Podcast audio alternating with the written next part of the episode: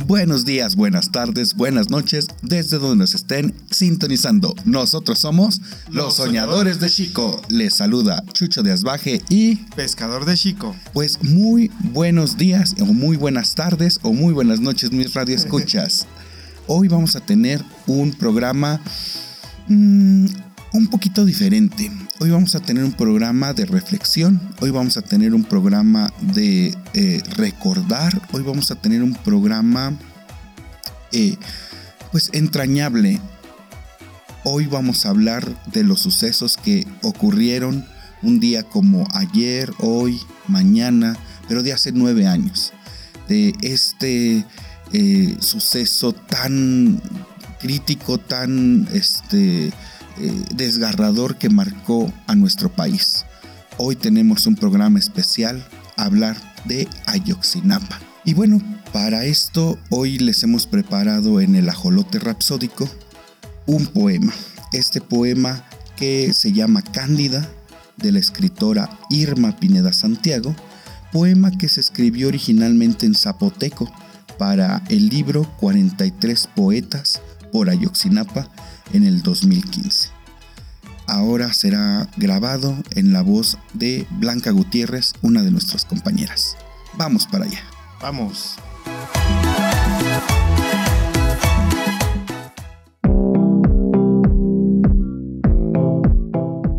Mi madre descifró para mis ojos el lenguaje de las estrellas. Depositó en mis oídos los cantos de la gente nube. Me enseñó los signos de mi nombre, a usar el ajo en la comida, a medir el dulce y la canela, a evitar el limón cuando viene la regla, a no temer el crujido del techo de madera y teja cuando la tierra tiembla. Ella resolvía las dudas, pero nunca le pregunté a mi madre cómo transcurre la vida cuando los soldados se llevan al marido. Cómo se enfrenta lo cotidiano con la incertidumbre tras los pies a cada paso. ¿Con qué palabras explica a los hijos qué es un desaparecido? ¿Con qué unidad se mide la ausencia, los días oscuros, los oficios sin respuesta? ¿Cómo nombrar de un solo golpe las ciudades recorridas buscando un rostro, los espíritus consultados para tener indicios de dónde encontrar a un desaparecido? ¿Cómo nombrar de un solo golpe las ciudades recorridas buscando un rostro, los espíritus consultados para tener indicios de dónde encontrar a un desaparecido? Cándida, de Irma Pineda Santiago. Poema escrito originalmente en zapoteco para el libro 43 Poetas por Ayotzinapa, 2015. Narrado por Blanca Gutiérrez.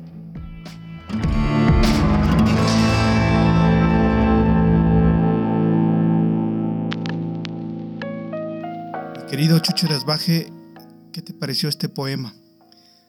Ay, querido pescador, pues un poco desgarrador un poco, como decíamos al principio, para la reflexión.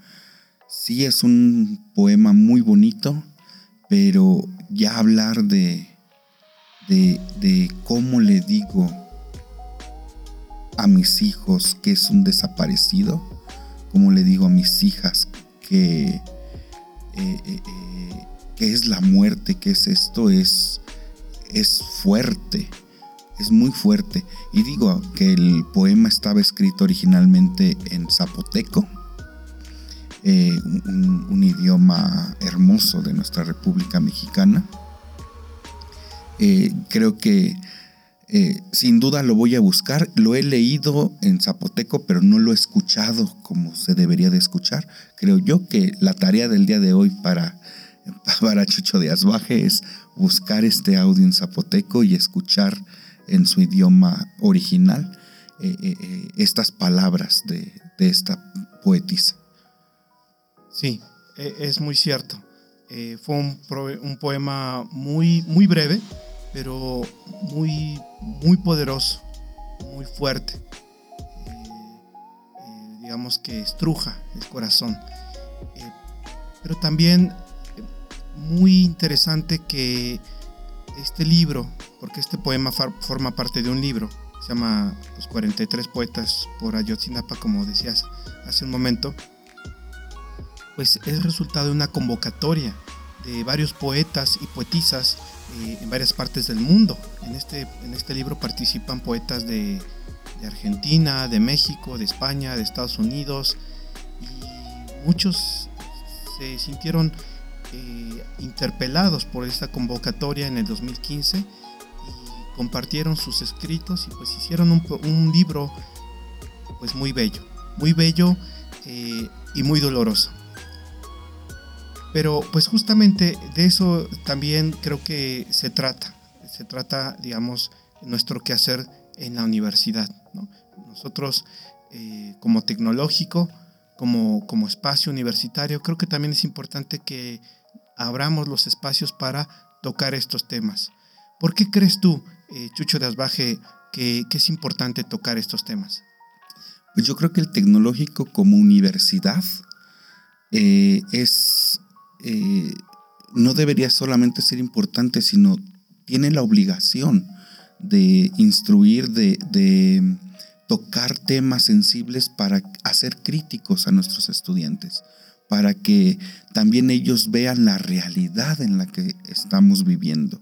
Y, digo, una universidad jesuita como la de nosotros, que este, que parte de la realidad de los hechos, de la realidad de las cosas, de la realidad de donde vive cada uno de nosotros, cada uno de nuestros estudiantes, pues no debe de estar ajeno porque es verdad, muchos lo decimos en muchas universidades eh, del sistema jesuita que son un paraíso en el lugar donde se encuentran y el TUPS no es la, este, la excepción. El TUPS es un paraíso en el lugar donde se encuentra ubicado pero es una burbuja de que aquí adentro podemos disfrutar de ciertas cosas que allá afuera no. Entonces creo que es muy importante que la universidad toque estos temas para que al estudiante el estar aquí adentro, en un espacio seguro, pueda reflexionar con toda eh, confianza, con toda claridad, con toda honestidad, estos temas que están pasando allá afuera. Y estos temas que eh, no queremos que se repitan estos sucesos que, que, están ahí plasmados y que desgraciadamente han, surgido varios otros atrás de él y que a lo mejor este, no han tenido la misma relevancia otros después de él, pero que no queremos que vuelvan a suceder. Creo yo que es algo importante por lo cual el tecnológico debe tomar estos temas, independientemente que si nuestros estudiantes estudian mantenimiento industrial, independientemente que si estudian mecatrónica o informática o cuidado para personas dependientes o este o derechos humanos o no importa la carrera que nuestros estudiantes estén eh, inscritos. Creo que por el simple hecho de ser universitarios y por el simple hecho de pertenecer a una universidad del sistema universitario jesuita, eh, tenemos la obligación de contarles y tenemos la obligación de instruirles la realidad en la que vive México e inmersamente vive México en el mundo. Sí, pues justamente esa es la, naturaleza de nuestra sección, el ajolote concienzudo. ¿Qué te parece, Chucho Rasbaje, que si vamos ahora al ajolote concienzudo? Vamos para allá.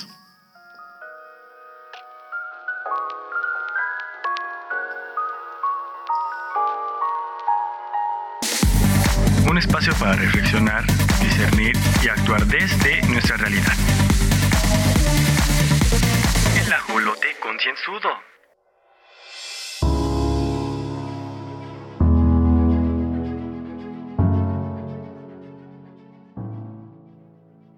Pues, pues, mi querido, Chucho, Desbaje, me da mucho, gusto, que, hayamos llegado, a esta sección, el ajolote, concienzudo eh, hoy, tenemos una, sesión muy especial, porque, tenemos, un invitado, de, primera. Se, trata del maestro, Santiago, Aguirre, director, del Centro, de, Derechos Humanos, Agustín, Pro Juárez. Eh, maestro, Santiago, ¿cómo, está usted hoy? ¿Cómo se encuentra? ¿Qué tal? Muy buen día, eh, compañeros. Muy contento de poder estar compartiendo una palabra desde el Centro Pro con el Tecnológico Universitario del Valle de Chalco, eh, siendo ambas instituciones obras de los jesuitas, pertenecemos a la Compañía de Jesús y tenemos una identidad común, así que estamos muy contentos de poder estar en este espacio. Pues, qué, pues, gusto, maestro, Santiago, y, le, presento aquí, nuestro, compañero, Chucho de Asbaje. Maestro, mucho, gusto y, bienvenido a los soñadores, de, Chico. Mucho gusto, encantado de poder estar con ustedes. Pues, pues maestro, Santiago, nos, gustaría preguntarle, ¿qué, significa, Ayotzinapa? ¿Por qué es, importante, no, olvidar los acontecimientos, del 26, y 27, de septiembre? Ayotzinapa es una herida abierta que nos habla de un México herido por la violencia. Los hechos son conocidos por el público.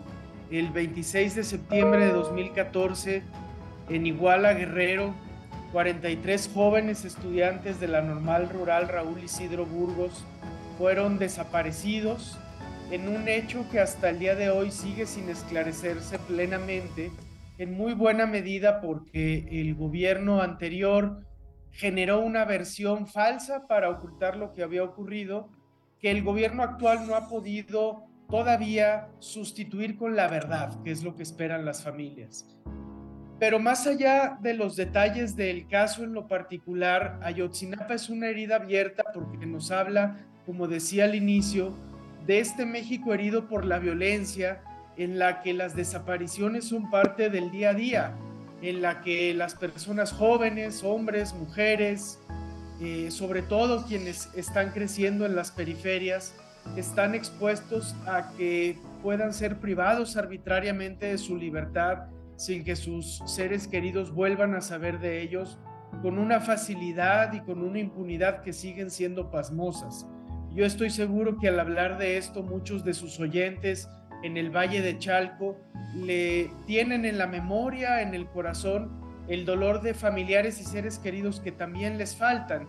Y es que Ayotzinapa es hablar de eso también, no solo de un caso en lo particular, sino ante todo de un México lastimado por la violencia, donde sigue desapareciendo demasiada gente, donde siguen habiendo muchos homicidios de personas jóvenes, y ese México lastimado es el que tenemos que cambiar entre todos y todas.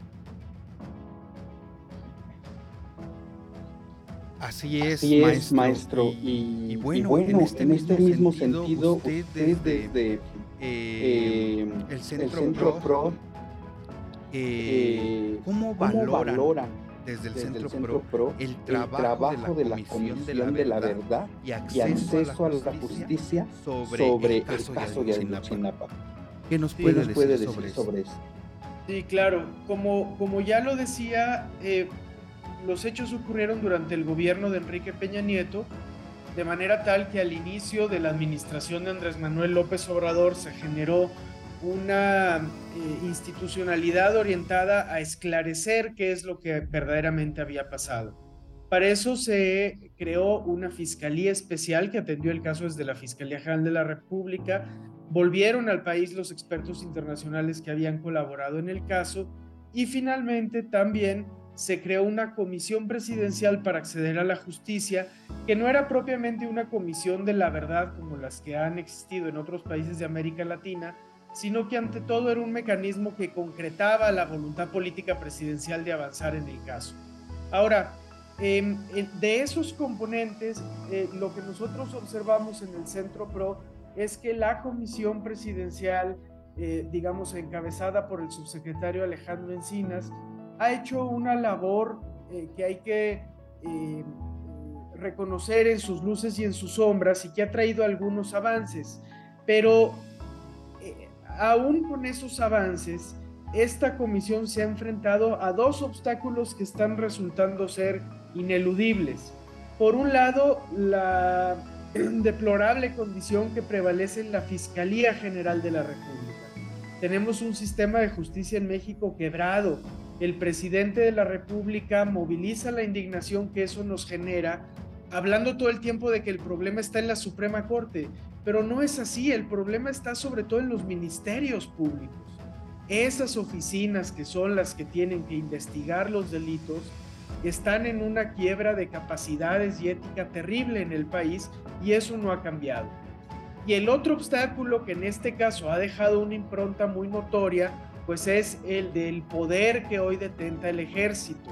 El ejército mexicano, que ha sido una institución históricamente muy opaca, muy ajena a la rendición de cuentas en clave democrática, pues ahora se siente más que nunca empoderada, no hay controles civiles externos que les hagan rendir cuentas y ha estado metiendo el pie en el trabajo de investigación hasta el día de hoy, eh, en el que esa obstaculización se está traduciendo sobre todo en la negativa del ejército a entregar documentos importantes para el caso. Entonces, frente a estas resistencias, los avances que empujan por momentos algunos funcionarios, incluyendo a los de la Comisión eh, para el Acceso a la Verdad, se terminan diluyendo un poco y resultándole a los familiares insatisfactorios.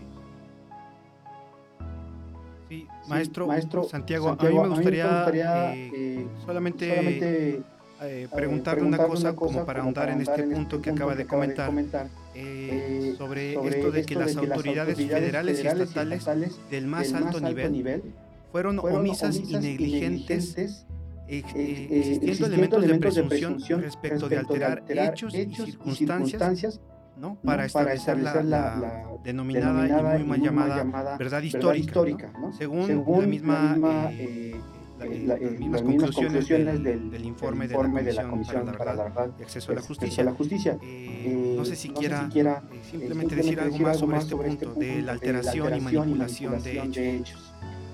Sí, es un, es un punto muy importante, Héctor. Gracias por traerlo a colación. Em, el gobierno anterior, ante este caso, lo que intentó fue generar una versión de cierre que le permitiera dar por concluido eh, en lo mediático el caso. Y muy pronto empezaron a salir las irregularidades de esta operación, incluyendo el uso extensivo de la tortura. Eh, varias instancias internacionales, también algunas instancias nacionales del Poder Judicial, habían venido señalando este tema, sobre todo la Comisión Interamericana de Derechos Humanos, la Oficina de la Alta Comisionada para los Derechos Humanos de la ONU en México e incluso, insisto, algunos tribunales federales. Pero el hecho de que eso sea reconocido ahora por el propio eh, gobierno, en la Comisión Presidencial para el Acceso a la Justicia, pues es sin duda un avance hacia la verdad porque no se puede esclarecer lo que ocurrió si no se comienza por reconocer lo que se hizo mal. Eh, el tema es que esos avances que para nosotros como organizaciones de derechos humanos, como abogados, eh, pueden ser dignos de ponderación, pues desde luego que a partir de la óptica, de la vivencia, de la digna mirada de las familias, pues le saben a muy poco a nueve años de, de ocurridos los hechos.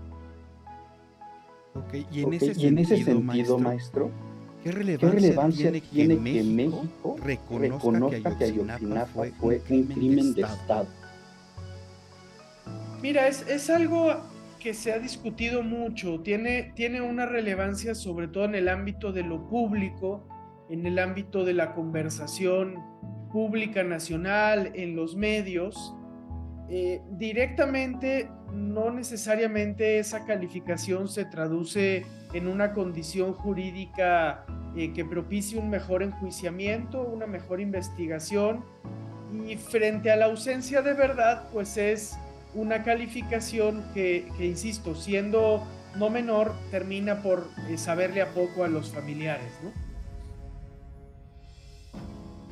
Pues en ese, pues sentido, también nos gustaría, preguntarle ¿Qué, falta, por, hacer, en términos, de, la investigación sobre el caso Ayotzinapa? ¿Qué falta, por hacer, y qué, pues, qué es lo más importante que tenemos que tomar en cuenta? Sí, falta sin duda el paradero. Em, los estándares internacionales obligan a que una investigación por desaparición se mantenga abierta hasta en tanto no sea esclarecido plenamente el paradero. A nueve años es muy doloroso, pero hay que decirlo con honestidad, eh, para protección de las propias familias incluso. Em, todo nos indica que los paraderos hay que buscarlos en este caso en fosas y en lugares eh, sumamente oscuros y, cruentos. pero hay que hacer ese trabajo hasta donde sea posible, identificando eh, eh, el paradero de cada uno de los muchachos. Está pendiente también que rindan cuentas algunos funcionarios. Es el caso, por ejemplo, de eh, el ex titular de la Agencia de Investigación Criminal que se encuentra evadiendo la justicia en Israel sin que haya hasta ahora rendido cuentas en México. Em, falta también todo lo relacionado con la entrega de documentos militares. Y este punto es muy relevante porque ha motivado en estos días incluso una protesta simbólica de las familias afuera del campo militar número uno. Y es muy triste constatar que incluso en este sexenio donde se prometió esclarecer el caso, el ejército sigue siendo una institución opaca que no comparte proactivamente toda la información con que cuentan en el caso. Y finalmente, bueno, falta una política victimal digna para las familias. A nueve años siguen habiendo muchos estragos en su salud física y emocional y siguen batallando mucho para que las instituciones del Estado se hagan cargo de esa parte.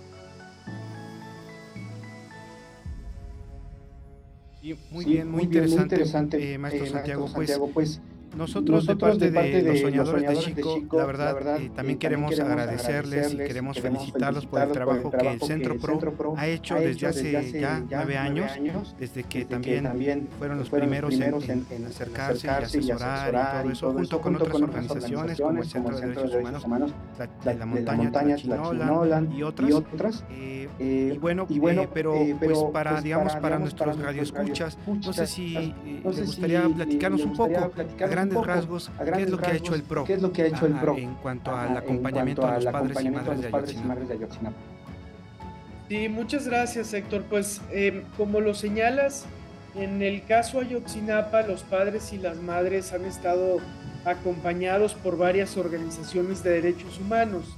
El Centro de Derechos Humanos de la Montaña Tlachinolan, cuya sede está en Tlapa Guerrero, que hace un trabajo fundamental de cercanía con las familias, de acompañarles en sus movilizaciones, de estar con ellos en sus acciones de protesta.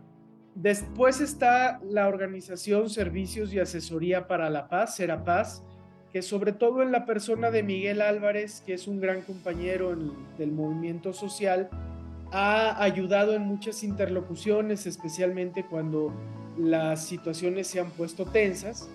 Después está también fundar Centro de Investigación y Análisis, que se ha encargado de acompañar algunas de las gestiones ante instancias internacionales de derechos humanos y que en su momento ayudó también a diagnosticar los impactos psicosociales en las víctimas, produciendo un informe que es hoy un referente en ese tema. Eh, y luego está el Centro PRO, eh, que hemos corrido con la responsabilidad del trabajo jurídico, también de una parte el trabajo de interlocución eh, política y bueno, que además el Centro PRO con el privilegio que tenemos de, contar con un edificio de la Compañía de Jesús dedicado a los derechos humanos, pues recibe mes a mes, cada día 26 desde hace nueve años, a estos padres y estas madres eh, que se hospedan aquí con nosotros y proveemos pues toda la asistencia humanitaria inherente a esa atención. Y yo más que, que, hablar del PRO, me gustaría cerrar hablando de ellos, ¿verdad? De estos padres y estas madres que pese al embate de la mentira oficial, pese a que les, se les intentó imponer un relato falso, eh, pese a que albergaron expectativas y ahora decepciones, pese a todo eso siguen juntos, siguen unidos, siguen luchando. Eh, a ratos con propuestas legales, a ratos con manifestaciones como ahora, pero siempre unidos teniendo en común el amor a sus hijos y una inmensa dignidad. Y creo que en ello los padres y las madres de Ayotzinapa le han dado un gran ejemplo a México en su inclaudicable e insobornable dignidad. Y creo que en ellos se hermanan con muchos y muchas familiares de personas desaparecidas, de víctimas de feminicidio, de personas que están luchando contra la impunidad que impera en el país. Estoy seguro que algunos de ellos y ellas son sus oyentes y ojalá que esta eh, constante lucha de los familiares de Ayotzinapa sea una luz de esperanza para esas otras familias cuyas luchas quizá no tienen toda esta atención pública, aunque deberían tenerla, y que sea también una inspiración para que no se dejen, para que no se dejen de la mentira, del, maltrato institucional, para que no acepten la impunidad, para que se organicen, generen conciencia ciudadana y desde esa reserva moral que son los familiares de víctimas, vayamos cambiando poco a poco este país tan lastimado por la violencia que hoy tenemos y que, como decía Ignacio Yacuría, logremos revertir la historia desde y para las víctimas, construyendo un, un México mucho más digno para todos y todas.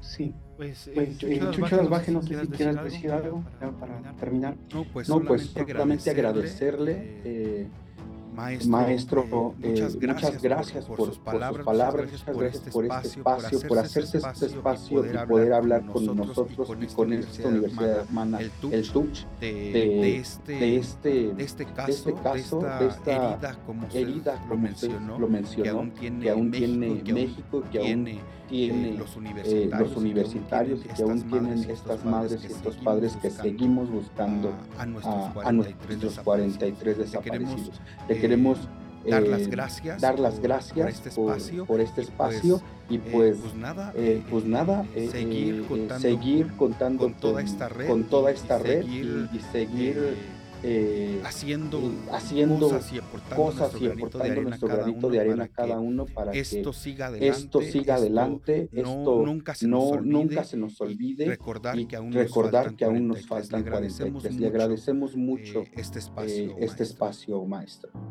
Yo también me sumo a esas felicitaciones, a ese agradecimiento y bueno, y 43, y, 43 y, los otros 100 mil, los otros 100 mil que tenemos en todo el país. Pues maestro pues, Santiago, Santiago eh, en nombre, de, de, de pequeño, programa, programa pero también, del Tecnológico, Universitario de Valle de Chalco, le agradecemos muchísimo que nos haya tomado esta llamada y pues también felicitamos a todo el equipo del Centro Pro, también porque tenemos entendido que cumplen 40 años de servicio de trabajo y pues también eh, eh, agradecemos, mucho a nuestros radioescuchas. y nos, y nos, esperamos, para el próximo programa. Al contrario, muchas gracias a, a ustedes. Y sí, ahora en, en, octubre son los 35 años del PRO ah, ah, y van a, va a ser un aniversario especialmente sentido porque la semana pasada eh, falleció Jesús Chuche Maldonado, un jesuita ejemplar que fundó este centro, que fue muy relevante para el trabajo de derechos humanos en México de muchos comités parroquiales, vecinales, en fin, y recordando su memoria llegaremos a este, este aniversario para renovar esperanzas y seguir eh, luchando porque haya justicia para las víctimas en el país. Muchas gracias a ustedes por el Hasta que la dignidad, se, haga presente, como, se, dice. Pues muchas pues gracias, gracias, estamos en contacto. Gracias. Gracias. Gracias, gracias maestro.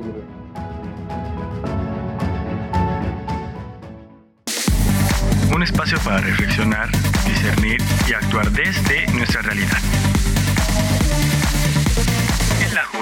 Concienzudo.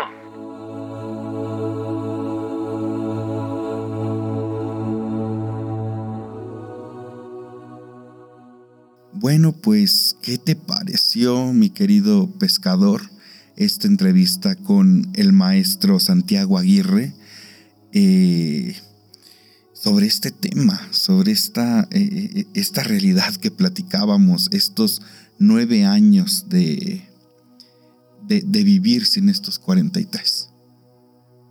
Eh, pues Chucho Baje, la verdad, me, bueno, me dio mucho gusto que pudiéramos tener esta conversación con el maestro Santiago Aguirre. La verdad es un honor que haya podido abrirse un espacio en su agenda y pues, eh, pues fue muy interesante, aprendimos mucho y reflexionamos mucho con él.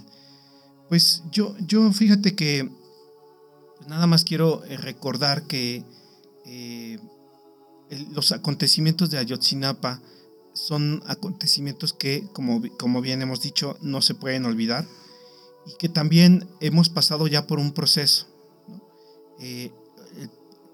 pues digamos, eso inicia con los acontecimientos propiamente de la noche del 26 y la madrugada del 27 de septiembre de 2014. Eh, continuó con, eh, pues las primeras informaciones, la primera conferencia de prensa que hicieron sobrevivientes del, del ataque de los muchachos allá en, en Ayotzinapa. Y ya sabes, después hubo una investigación y hubo, eh, hubo unas aprehensiones y, finalmente eh, hubo unas, y posteriormente, mejor dicho, posteriormente hubo una presentación de presuntos eh, responsables, lo cual fueron presentados por la Procuraduría General de la República, como tú sabes, en ese entonces a cargo de José Murillo Caram, pero que, y que presentaron una versión según la cual los muchachos habían sido llevados a un, basurero en Cocula, etcétera, etcétera. La famosa verdad histórica, que eh, gracias al trabajo del grupo internacional, el grupo interdisciplinario de expertos independientes, el GIEI, que, llegó a México gracias a la Comisión Interamericana de Derechos Humanos, a petición, por supuesto, de los padres y madres de Ayotzinapa, em, llegaron y descubrieron que pues todo eso que se había mencionado en la verdad histórica pues realmente no era sostenible, eh, estaba lejos de ser una verdad y que más bien era pues una fabricación de culpables. Y creo que eso es muy importante eh, no olvidarlo porque porque vivimos en un, en un, país en el que cada vez queremos estar más informados, queremos eh, conocer las cosas, no somos una población ignorante, no somos una población ingenua, no, queremos saber lo que pasa. Entonces, eh, creo que eso fue, el trabajo del GIEI fue muy importante y, que, y que muy bien destacó todo ese trabajo el maestro Santiago Aguirre.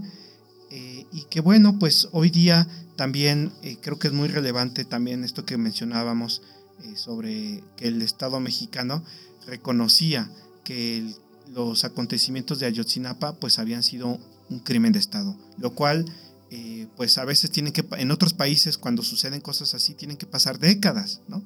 20, 30, 40 años para que reconozcan eh, eh, un, eh, crimen de Estado.